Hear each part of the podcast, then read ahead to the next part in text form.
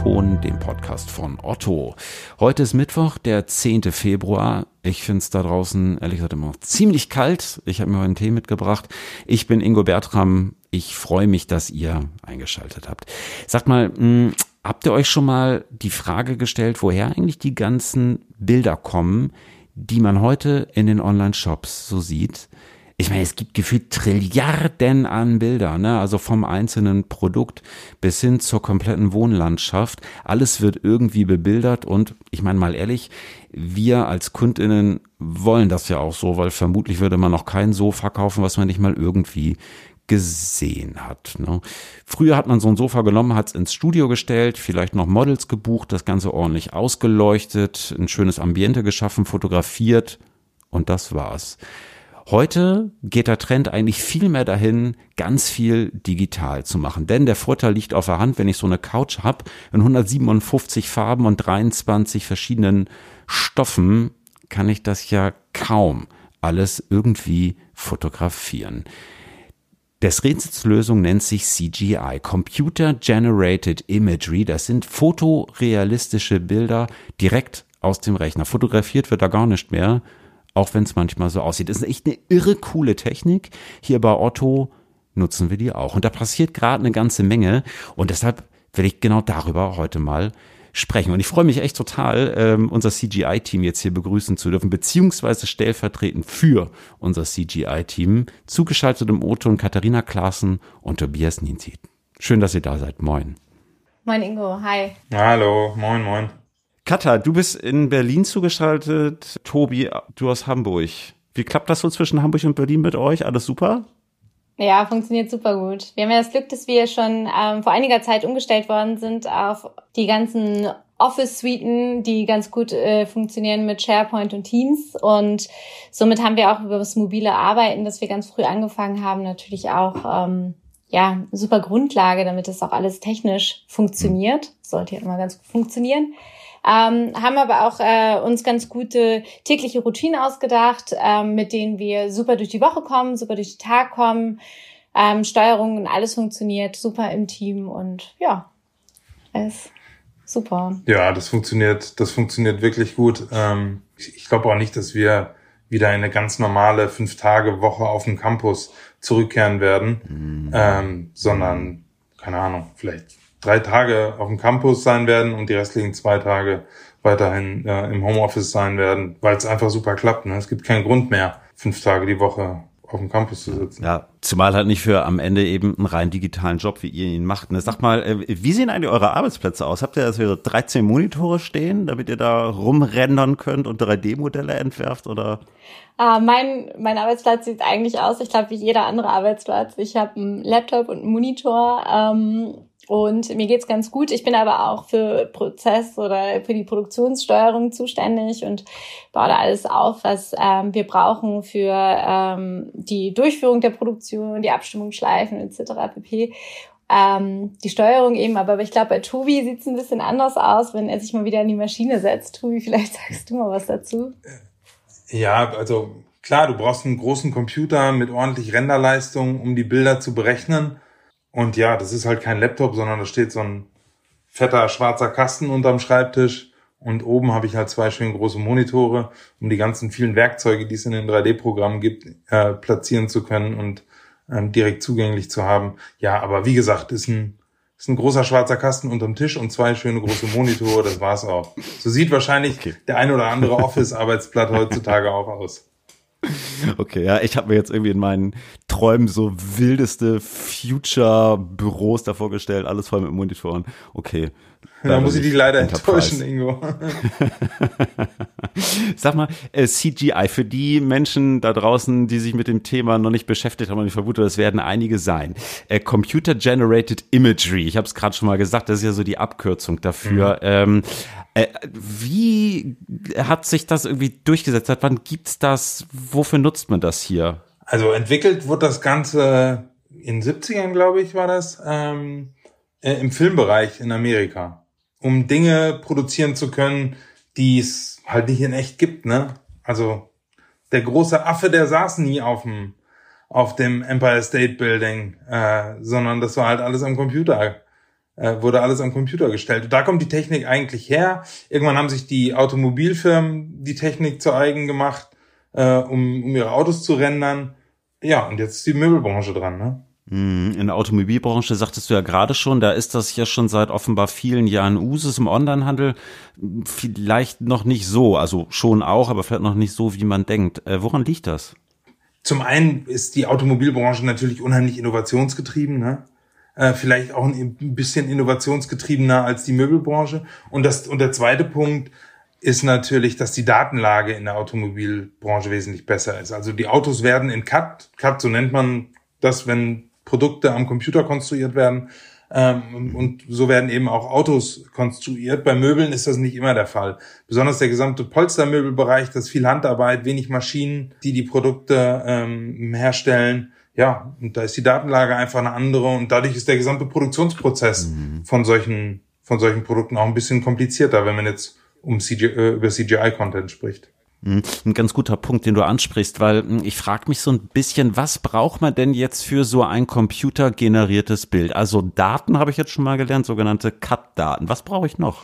Genau, wenn man keine CAD-Daten hat, dann erreichen auch technische Zeichnungen, die man ja eigentlich meistens hat. Oder wir arbeiten auch oft mit äh, Bilddaten. Also es sind ganz normale Fotos, die mit einer iPhone-Kamera oder mit einer normalen Handykamera gemacht werden. Daneben schreibt man dann schriftlich neben die Maße. Wir brauchen schon ganz genaue Maße. Ähm, dann brauchen wir noch Materialmuster äh, die bei uns gescannt werden. Das heißt, die werden auch noch postalisch zugeschickt. Das ist immer unser letzter, Ach, okay. letzter Touchpoint, den wir an die okay. materielle Welt haben sozusagen. Und dann wird mhm. dieses ähm, Material digitalisiert und verbunden mit ähm, der Digitalisierung des Korpuses des Artikels. Mhm. Genau. Also bekommst du dann eine Post und da liegt dann so eine, weiß ich nicht, eine Probe drin vom vietnamesischen Bambusholz. So ähnlich, genau. Könnte ich auch gleich zeigen. Ich habe nämlich hier um die Ecke gerade was da geschickt bekommen. äh, genau, ja, wir bekommen alles, ähm, alles geschickt, unterschiedliche Größen, je nachdem, wie aufwendig es ist.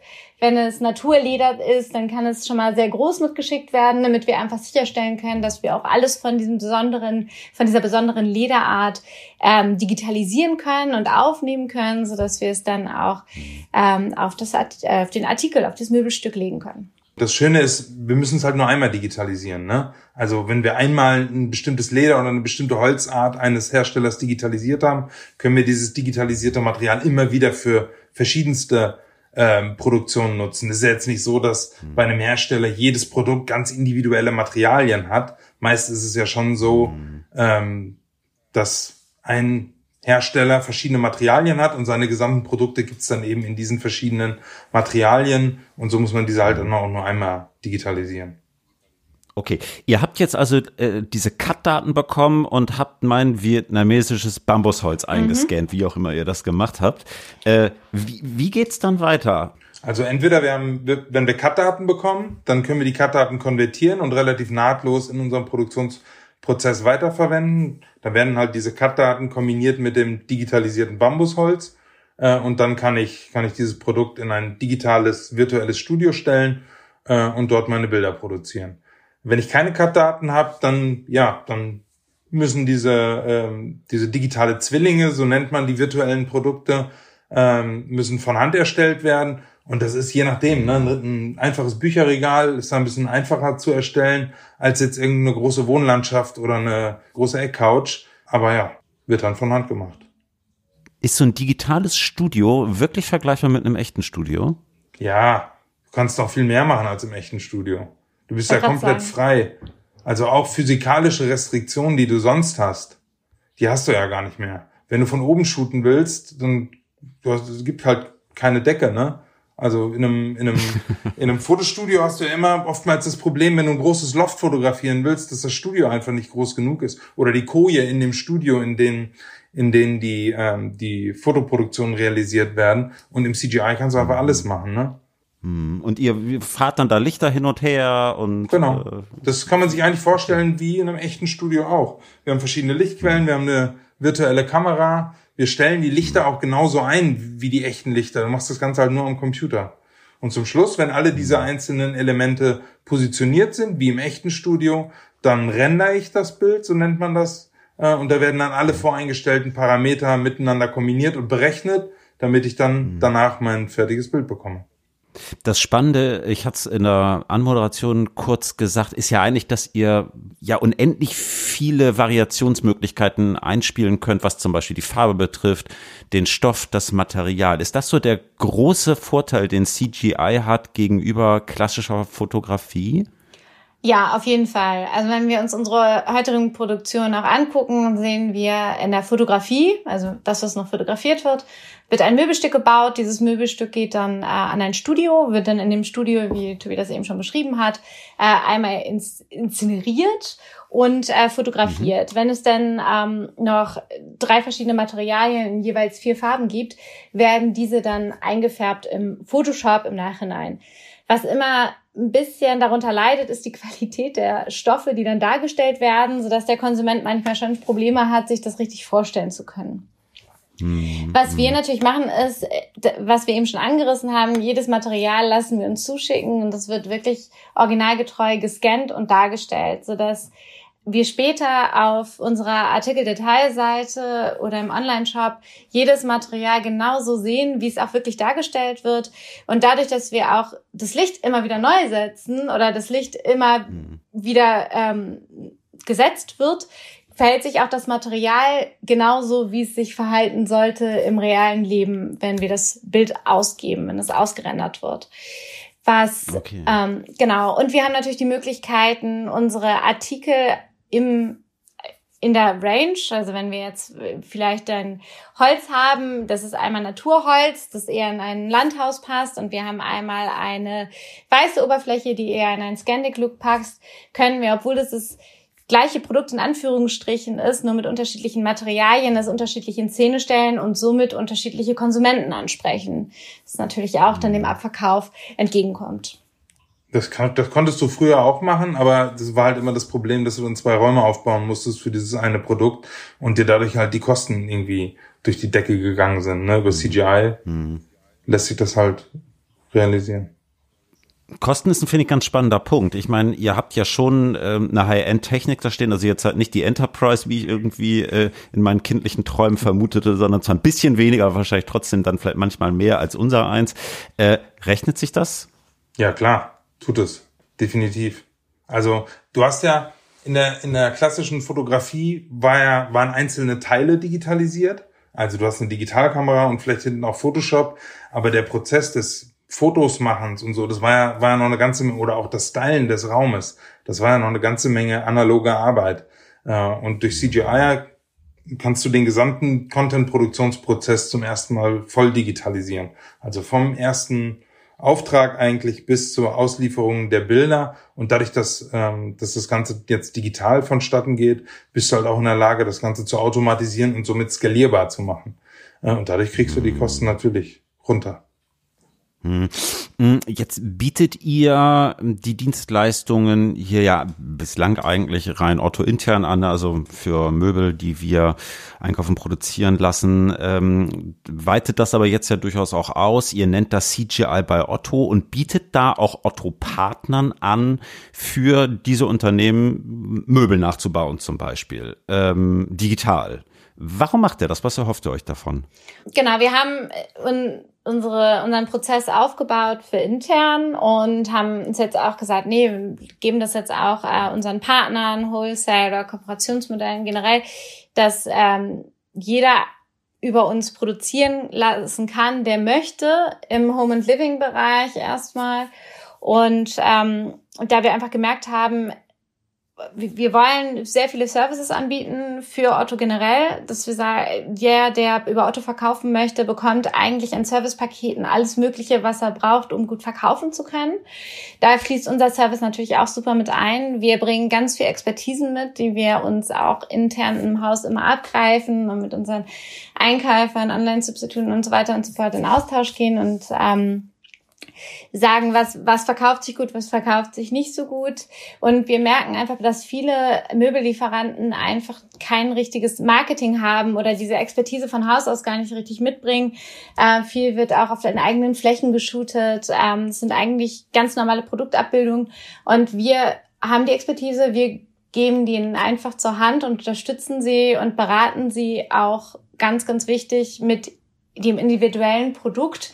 Wenn ein Lieferant ganz viele verschiedene Funktionen an seinem Möbelstück in, hat und die auch zeigen möchte, dann würden wir zum Beispiel empfehlen, lieber das mit einem Video darstellen zu können, als mit 17 Freistellerbildern sozusagen, damit der okay. Konsument es ganz einfach versteht und ganz einfach sehen kann, wie sich das Produkt verhält. Ja. Was braucht ihr da von einem Partner? Diese Cut-Daten, von denen ihr vorhin schon mal gesprochen habt und Geld? Ja, genau. Nein, wir brauchen äh, äh, alles Mögliche an Daten ist eigentlich super. Es gehen auch technische Zeichnungen, die haben eigentlich die meisten, wenn sie produzieren, dass sie Skizzen und technische Zeichnungen haben. Ähm, mhm. Es geht auch ähm, bebilderte Maße, also das heißt, das Bild, es wird das Bild vom, vom ähm, Artikel aufgenommen und dann schreibt man händisch gerne die Maße auch dran. Das machen wir auch und die Materialien werden uns zugeschickt. Und das vereinen wir dann und mhm. erstellen das CGI, diesen CGI-Zwilling. Mhm. Genau. Wie lange dauert das und was kostet der Spaß? Es kommt ein bisschen drauf an, wenn, wie lange es dauert, wie komplex das Produkt ist, ne? Und wie gut die Datenlage okay. ist. Ähm, mhm. Aber ja, so einen halben Tag würde ich jetzt einfach mal sagen, äh, kommt man schon relativ mhm. weit, auch mit einem, mit einem komplexen Produkt. Genau. Unsere Produktionen dauern in der Regel vier bis sechs Wochen ähm, weil wir ganz viele Abstimmungstermine auch haben. Also wir sichten die Daten, die Daten kommen an, wir sichten die Daten, wir sprechen nochmal mit den äh, Lieferanten darüber. Ähm, dann wird auch erst besprochen, was genau wir darstellen und dann gibt es immer wieder Abstimmungsschleifen. Denn früher ist es so gewesen, das Produkt wurde ins Fotostudio geliefert, eventuell manchmal wurde noch was zusammengebaut, aber viel schief gehen konnte nicht.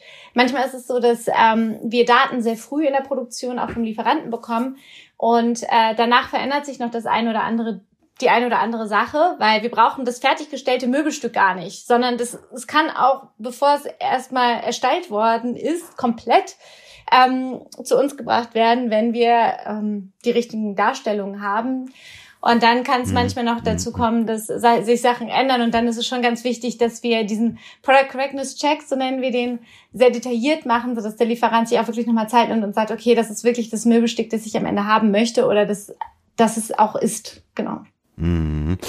Jetzt werdet ihr ja vermutlich äh, ab und an auch mit dem Vorwurf konfrontiert, nehmt ihr nicht den Fotografinnen und den Studios den Job weg? Ist das so? Haben Fotografinnen im Onlinehandel ausgedient?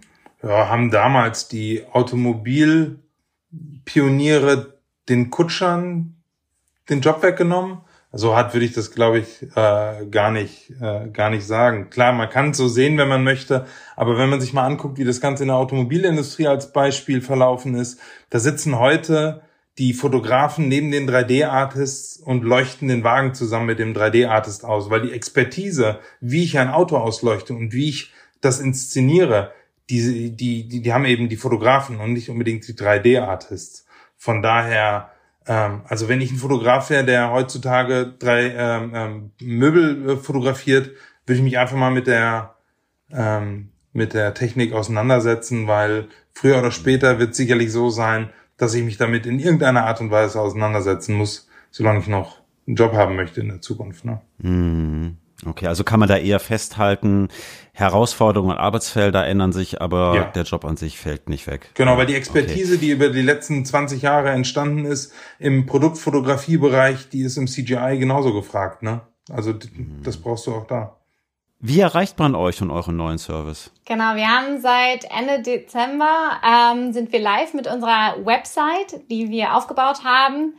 Da haben wir uns ganz viel Zeit genommen, ganz viel Liebesmühe reingesteckt und die ist wirklich, wirklich toll geworden. Da sieht man, was wir bis jetzt gemacht haben. Wir zeigen Preisbeispiele. Das heißt, jeder, der interessiert ist, aber nicht weiß, okay, mhm. kann ich mir das jetzt leisten, da kann ich mir das nicht leisten, wo stehe ich ungefähr? Mhm. Äh, da kann man auch einmal ähm, Beispielkalkulationen anfordern, das machen wir ganz unverbindlich. Also die, die Angebote sind verbindlich, aber man muss nicht verbindlich das Angebot annehmen, so genommen. Und äh, ja, einfach mal vorbeigucken und Kontakt aufnehmen. Super. Klasse. Habt äh, lieben Dank für den Einblick. Echt ein äh, super spannendes Feld, was ihr da bearbeitet. Schön, dass ihr da gewesen seid. Danke, Ingo. Danke, Ingo. Ja, liebe Hörerinnen und Hörer, das war der O-Ton für diese Woche. Schickt uns gerne eine Mail, ingo.bertram.orto.de oder lasst eine kurze Nachricht auf LinkedIn da. Nächste Woche Mittwoch hören wir uns wieder. Bis dahin, kommt gut durch die Woche. Am Mikrofon war Ingo Bertram. Ciao und tschüss aus Hamburg.